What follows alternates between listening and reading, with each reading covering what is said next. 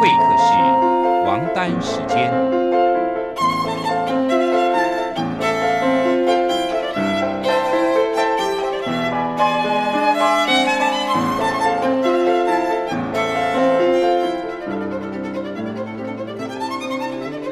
由天安门学生运动领袖王丹主讲。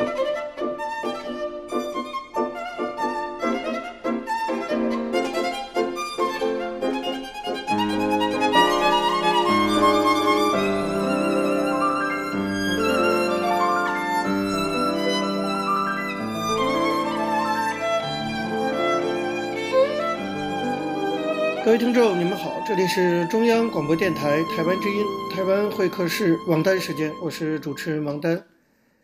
首先呢，在第一个单元，我们继续大陆时事评论，当然我们还是围绕哈当前大家最为关心的这个武汉肺炎的情况。我们在这里要先说明啊，我们在这里讲武汉肺炎，还是坚持要用这个说法啊，没有改成要说新冠病毒。主要的原因呢，就是因为用武汉肺炎这个词更能让大家记住武汉。在这次悲剧中，哈所付出的巨大的代价，其实呢，这非但不是歧视，反倒说应该是一种纪念。好，回过来我们说，这次武汉肺炎的抗争过程中啊，中共中央进行了这个人事更动啊，从这个山东济南调了他地方的市委书记王忠林到武汉当市委书记，可以说是上了火线啊。那么这个当然被认为是习近平的亲信。但是王忠林到任之后啊，发表了一席武汉人民呢要感恩总书记、感恩共产党的讲话。当然，我们知道他的意思是要对习近平表达忠诚，他内心的那种哈感恩对皇上的这种隆恩的感谢是可以理解的。但是在武汉人民刚刚经历了生死灾难的这种时候，说这种话简直是不是个人该说的话，被认为无耻到了一个恶心的程度。当然，立刻。在海内外华人的网络上，哈引起了轩然大波。即使是备受这个监控的中国国内的网络上面，也是嘲讽和怒骂声四起。那么，我想中共的相关的监督单位、宣传部门等等啊，也应该清楚地意识到这番讲话引起的舆情汹涌啊，所以拿出了他们的看家本领。他们的看家本领大家都知道，就是删帖。那么中共呢，删除了所有有关这位王书记这么恶心无耻的言论的所有的网络记录，真的是可以说是要毁尸灭迹啊。那么另外呢，王忠林的上级同样也是从上海调过来应急的湖北省委书记应勇，也赶紧加入了灭火大队，成了消防队员。他出来表态说呢，要感谢武汉人民，绝口不提让武汉人民感谢政府的事情了。外界呢普遍有种评估啊，说这个王忠林呢拍习近平的马屁啊，拍到了马蹄子上了，未来的仕途恐怕不看好。不过我觉得不一定如此。由这个案例呢，其实我们可以用来哈认识一下中共的体制。为什么我说不一定呢？因为我想这个王忠林啊，他并非是政坛的新人，作为一个地方官，他不可能啊说不接地气到这个程度，就是说。他不知道他这番话会引起舆论反弹，我不太相信。他能够在一个如此的危机时刻呀，被习近平看上，调任武汉市委书记来救火，说明他也不是一个脑子中不好的之人。如果是弱智，你想也不可能啊被视为亲信。按理说现在政局非常的微妙啊，疫情还在延续。按理说公开讲话呢，各级官员都知道要小心谨慎，别给自己惹祸。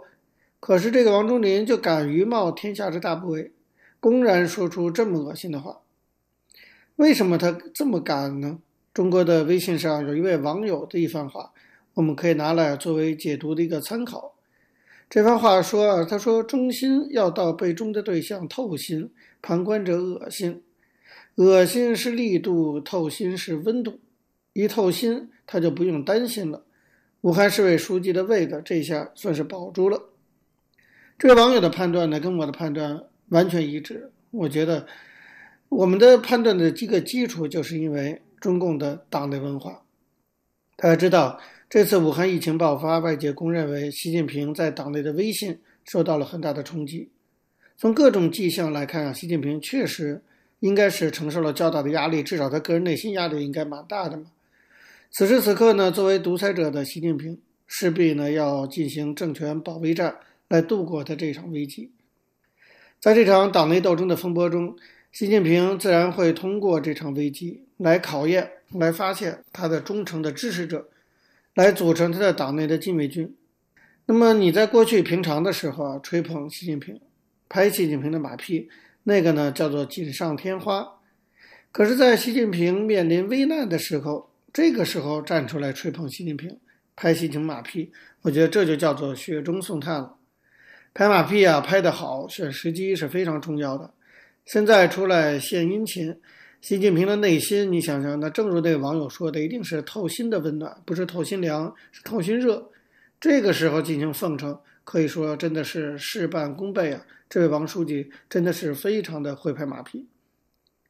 现在习近平到了武汉，我们这下时机点也就对上了。看来王忠林说那番话，是因为他事先就知道习近平要来，所以先拍个马屁，抢得先机。因为未来呢，可以想象哈，官方媒体一定会大肆宣传，说习近平亲自指挥、亲临现场，一定也会说出感恩这类的话。所以你看啊，王忠林他一点也不傻，他才是个官场老油条呢，对不对？他就知道在这个时候啊，去来拍马屁能够有多大的政治效益。至于说是不是引起民间的舆论反弹什么的，我看王忠林根本不会担心，他也没什么理由去担心，他才不会去在乎呢。中共的党文化就是各级官员啊，都只对自己的上级负责啊，而不对人民负责。所以对王忠林来说，只要习近平听到了他这番恶心言论就够了。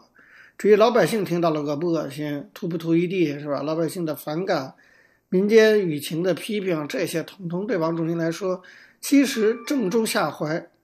因为这些反应看在习近平的眼里，更可以凸显说这个他的这个亲信啊，真的是眼中只有习近平，没有老百姓。面对舆论批评，要坚持拍马屁，这得需要一番勇气的。那么，换句话说，王忠林敢于说出要人民感恩总书记这番恶心话，说明他是精通升官之道的人。他知道，哪怕千百万人骂他，只要习近平一个人高兴了，他的目的就达到了。大家想想看，过去那北京市委书记蔡奇搞那种低端人口，他遭到多少人痛骂。可是，其实他秉承着习近平的意志，所以他照样稳坐他的北京市委书记的宝座，一动不动。这些人惹了众怒，官位不动，是吧？就是因为习近平没有忘记他们。其实呢，这我说是中共党文化，就是因为他也不是简单的，就是习近平时期会有的事。中国共产党历史上历来就是如此。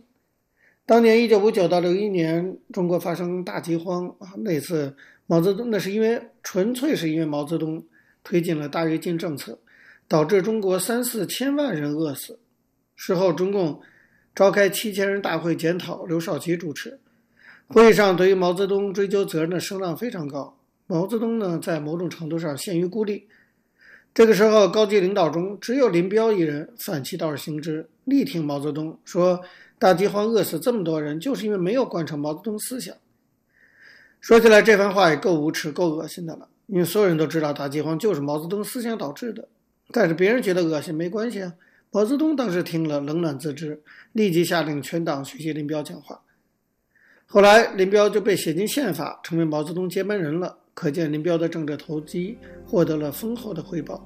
王忠林呢，学的就是林彪这一套，这就是独裁体制下党文化的必然发展。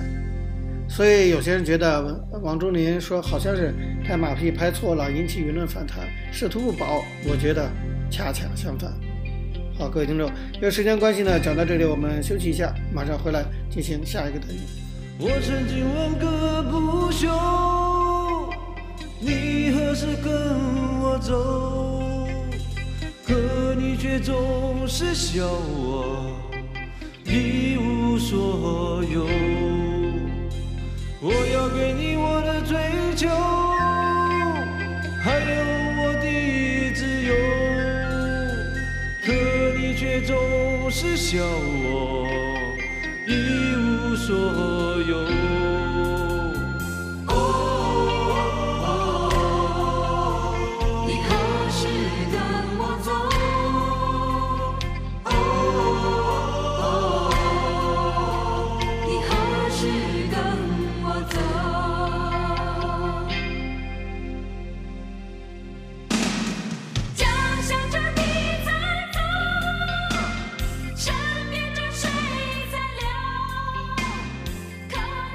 各位听众，你们好，这里是中央广播电台台湾之音，台湾会客室王丹时间，我是主持人王丹。我们接下来进行的是历史回顾专栏，在这个专栏中呢，我们要根据一些当事人的口述历史，回顾一下中国改革开放四十年来走过的历程。我们根据的是欧阳松等主编的《改革开放口述史》一书。延续上次内容啊，我们继续介绍中国的经济发展过程中关于西部大开发十年的发展状况。那么，国务院西部大开发办公室的副主任王志宝曾经说，他有一次啊，跟那个时候的总理朱镕基到云南和四川等地去考察，在考察当中，朱镕基指出要下决心在长江、黄河上中游地区恢复植被、绿化黄山、保持水土。保护生态，他认为这个工作刻不容缓，希望长江上游力争能够五年初见成效，十年见大成效；希望黄河上中游力争十年初见成效，二十年见大成效。但后来的时间证明，退耕还林工程对农民影响很大。在退耕还林中，国家给农民粮食、种苗和生活费用补助，使得农民收入大幅度提高。也通过退耕地来种植经济作物，为农民长远增收提供了保证。特别是生态环境得以逐步改善，促进了缓坡耕地农田基础建设，粮食产量不但没有减少，还有较大幅度的增加，确保了中国的粮食安全。那么退耕还林的最大成就呢，就是工程区内生态明显改善。退耕还林以后，长江上游流入的泥沙减少了百分之八十。现在长江的水比过去清多了，生态的改善也惠及了长江、黄河中下游地区。那么中基对环境保护的重视还是有经济效益的。说到这个天然林资源保护工程啊，自一九四九年以后，东北内蒙古以及长江上游、黄河上中游重点国有林区，一直就是森林重点采伐区，为中国提供了大量的木材和林产品，做出了重大贡献。但是由于过度的砍伐呀，这使林区出现了森林资源危机、社会经济危机的两危问题。特别是森林资源锐减、土地保持、水源涵养功能减弱，这使全国性的生态危机加重，导致江河湖库淤积、水患加重、淡水资源短缺。那为了从根本上解决这个问题，一九九六年，朱镕基在四川考察时就提出，要把森老虎请下山，砍树人变成造林人。一九九八年，长江和东北松花江、嫩江历史空前的水患警醒了国人。一九九八年八月，国家林业局向国务院总理办公会汇报了天然林保护工程的实施方案，进一步提出实施天然林保护的重要性和紧迫性。国务院批准了在长江上游、黄河上中游以及东北内蒙古重点国有林区等地区实施天然林保护工程。天然林保工程实施的宗旨是解决工程内天然林的休养生息和恢复发展问题。工程实施范围包括长江上游、黄河上中游地区和东北内蒙古等重点国有林区的十七个省区市的七百三十四个县。工程实现三大目标：一是切实保护好现有森林资源；二是加快森林资源培育步伐；三就是妥善分流安置富裕林业职工。工程实施大概十年以后，成效就比较明显了。工程区内水土保持、水源涵养功能增强，经济社会发展加快，天然林保护工程得到了林区广大职工群众的拥护。那么，关于环北京风沙源治理工程也有的可说。这是因为沙漠化一直是中国经济社会发展的心腹之患，沙尘暴也是对中国影响最严重的天气灾害之一。一九四九年以后，随着人口不断增加，林草植被破坏加剧，沙尘暴、浮尘和扬沙天气不断加剧。特别是两千年四月五号，北京发生了一次大的沙尘暴，那天遮天蔽日，几米之外就看不见人。当时王志宝回忆说，他正在中央党校学习，就有部委领导问他说：“林业部门主管防治沙漠化，对这么大的沙尘暴，你有什么感想？”王志宝那时候林业局局长，他说：“我的感想就是四个字：时机到了。”不发生大的沙尘暴，就不会引起社会的高度重视。你想这个话说的其实也够混账的，好像就非得要有这么大的沙尘暴来做代价。但不管怎么样，四月二十七号，林业局长王志宝就向主管林业工作的国务院副总理温家宝汇报了全国防沙治沙工程规划，得到了温家宝的肯定。五月六号，他又随总理朱镕基到内蒙古、河北考察环北京地区沙漠化情况，并决定启动环北京沙源治理工程。六月，王志宝代表国家林业局向国务院第四次党组会汇报，通过了环北京风沙源治理工程的治理范围、治理时间及相应的政策措施。这个环北京风沙源治理工程，它实施的主要目的就是要解决北京周围地区的风沙危害问题，并且为全国防沙治沙探索成功经验。其工程建设范围包括了北京、天津、河北、山西、内蒙古五个省区市的七十五个县，总面积为四千六百万公顷。工程实施大概十年以后，京津地区的沙尘等生态问题就大为改善。以北京为例。二零零一年发生了十次沙尘天气，二零零九年只有两次。不仅如此，农牧民收入也增加了。整个工程总投入五百五十八亿元，全都进了农牧民的腰包。应该说，通过实施退耕还林、天然林保护、环北京风沙源治理等生态工程，西部地区生态建设取得了巨大的成绩。现在这些工程已经被称为什么德政工程、民心工程、富民工程、幸福工程。不过，我们也要知道，西部地区仍然是中国生态脆弱的地区。多年来，由于气候变化以及人为的破坏，生态问题已成为制约西部地区乃至整个中国经济社会发展的瓶颈。它表现在几个方面：第一，就是西部地区是中国大江大河的发源地，长期以来由于陡坡开垦、植被破坏，使山地泥沙俱下，淤积了湖库、河道。那么，以洞庭湖、鄱阳湖为例。一九四九年新中国成立之初，洞庭湖湖面是四千三百平方公里，现在仅剩两千六百平方公里；鄱阳湖五千一百平方公里，现在仅剩两千九百平方公里。蓄洪调洪能力减弱，不但导致下游水患严重，也使得中国淡水资源越来越短缺。第二，西部地区是中国荒漠化、沙漠化集中分布区，由于植被破坏，荒漠化、沙漠化越来越严重。荒漠化面积已经达到了两百六十三万平方公里，沙漠化面积已经达到了一百七十四万平方公里。一到春季，沙尘四起，沙尘暴、扬沙、扬尘天气严重影响着中国的经济社会发展，特别是影响西部地区经济社会发展，甚至影响到人们的生存环境。第三个呢，就是草原退化严重。中国草原面积有六十亿亩，其中可饲草原四十亿亩。由于长期逐水草而居。散养放牧的落后的畜牧业生产方式的影响，导致草原退化非常严重。有些水草丰富的草地已退化成沙石裸露的沙化湿地，不但造成中国生态的恶化，也严重影响了草原畜牧业的发展。第四，就是中国西部有些地区啊是湿地的集中分布区，比如说三江源地区、诺尔盖地区，这些湿地是西部水源涵养地，也是大江大河的发源地。多年来，由于湿地被严重破坏，致使中国江河水的总流量减少，甚至出现断流，导致中国淡水资源已经成为经济社会发展的瓶颈。特别是依存湿地生存繁殖的许多生物难以得到有效保护。针对这些情况，林业局认为，在继续推进西部大开发工程中，要重视一些补救的工作。哪些工作呢？我们下周再向大家介绍。好，各位听众，因时间关系，讲到这里，我们休息一下，马上回来进行下一个单元。大地，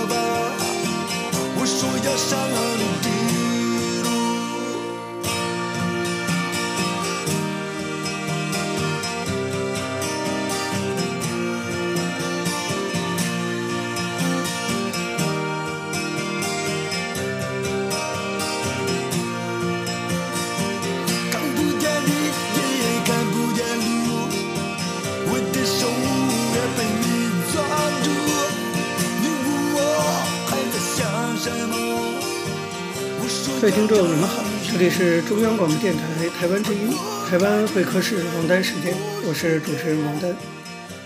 在今天的台湾经验专栏中呢，我们要继续向大家介绍一位台湾重要的政治人物，原高雄市长陈菊。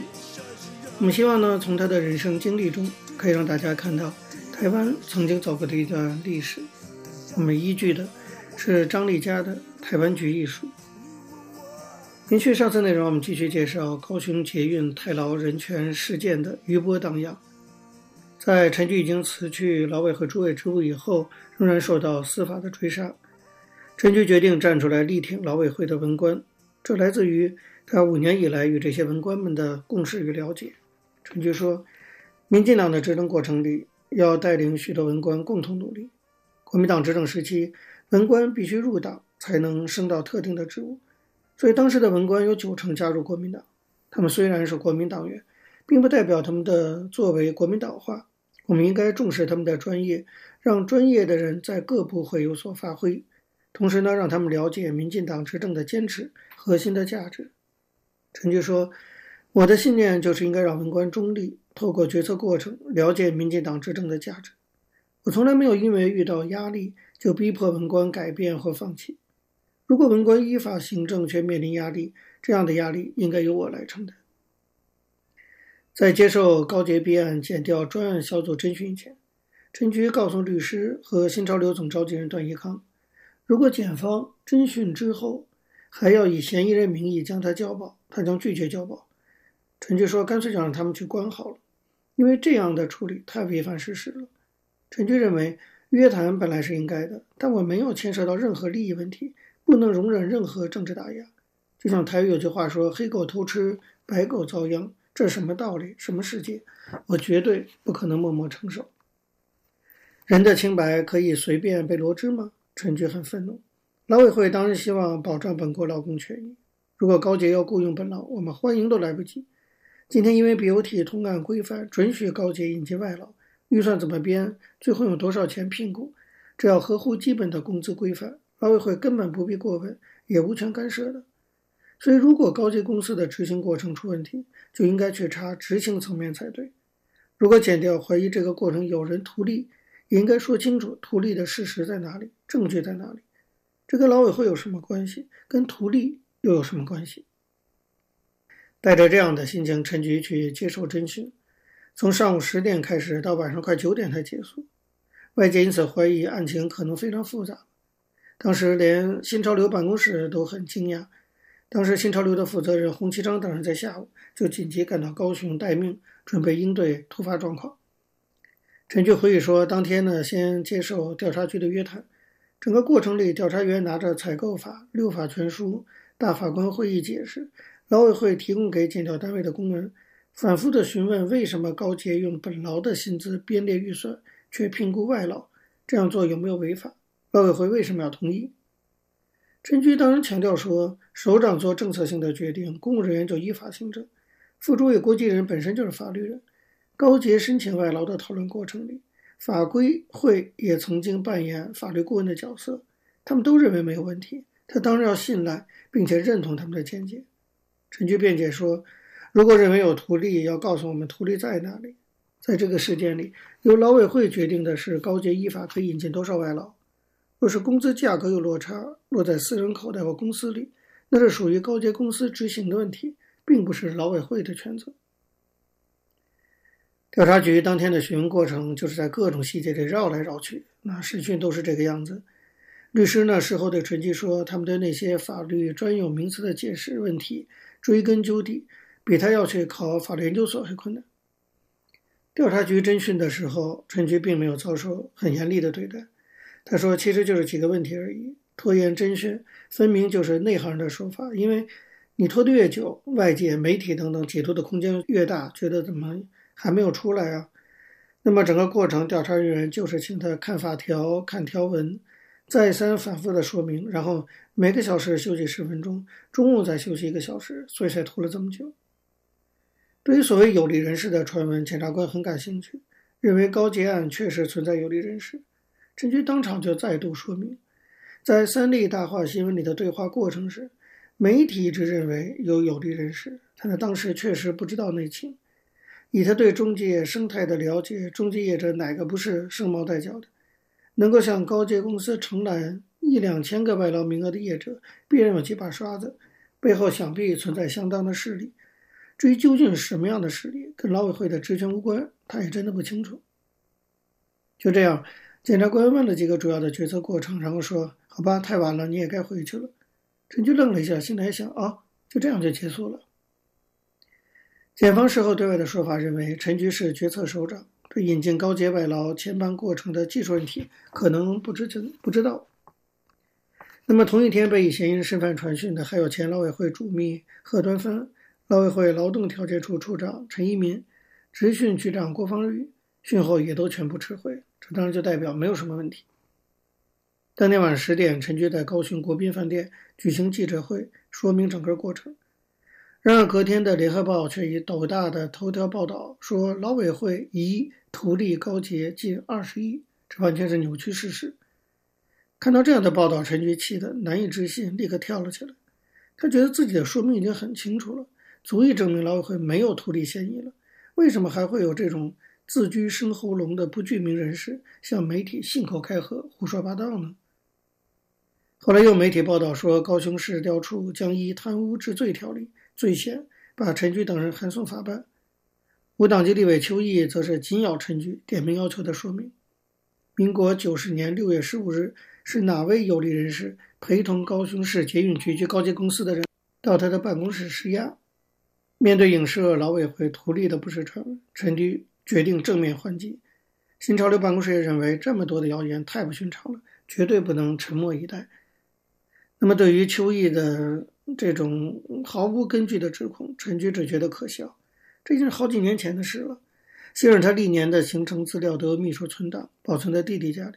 他马上打电话给他弟弟，要他想办法找出来。调出行事历一看。九十年六月十五日当天，他有三个重要行程，根本与高捷无关。后来再问执训局，找到高捷局跟高捷公司，当初有个公函给政院劳委会，表示六月十五日要去拜访。这份公函后来到了检调单位手里，陈局研判可能是调查局的人给了邱毅，邱毅认定当天捷运公司来拜访劳委会一定有什么蹊跷，所以才刻意的去夸大。陈局回忆说：“他们根本不知道，在劳委会业务里，这是一件很小的小事情，根本不需要到我那里，我也不会知道。就是外劳组组长跟他们见面而已，跟什么有利人士一点关系也没有。”十一月二日下午，陈菊在台大校会馆召开记者会，高分贝的抗议。新潮流系呢全力声援。陈菊指出，高阶引进外劳完全依程序办理，申请厂商聘雇外劳的人事成本分析。不是劳委会应审查事项，所谓劳委会涉嫌图利高阶二十亿的说法，完全是子虚乌有的。是一个非常有力的反击。好，各位听众，由于节目时间的关系，今天的台湾会客室王丹时间到这边结束了。非常感谢您的收听。如果各位听众对我们的节目有任何的指教，可以写信到台湾台北市北安路五十五号王丹收，或者发电子邮件信箱到八九六四艾特。rti dot org dot tw 给我，我是王丹，下次同一时间再见。没有烟抽的日子，没有烟抽的日子，我总不在你身旁，而我的心里一直以你为我的唯一的唯一的一份希望。天黑了，路无法延续到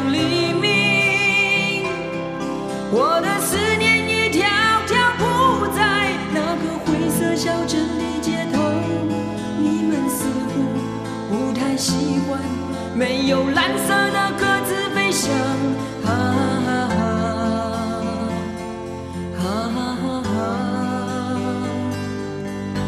手里没有烟，那就画一个火柴吧，去抽你的无奈，去抽那永远无法再。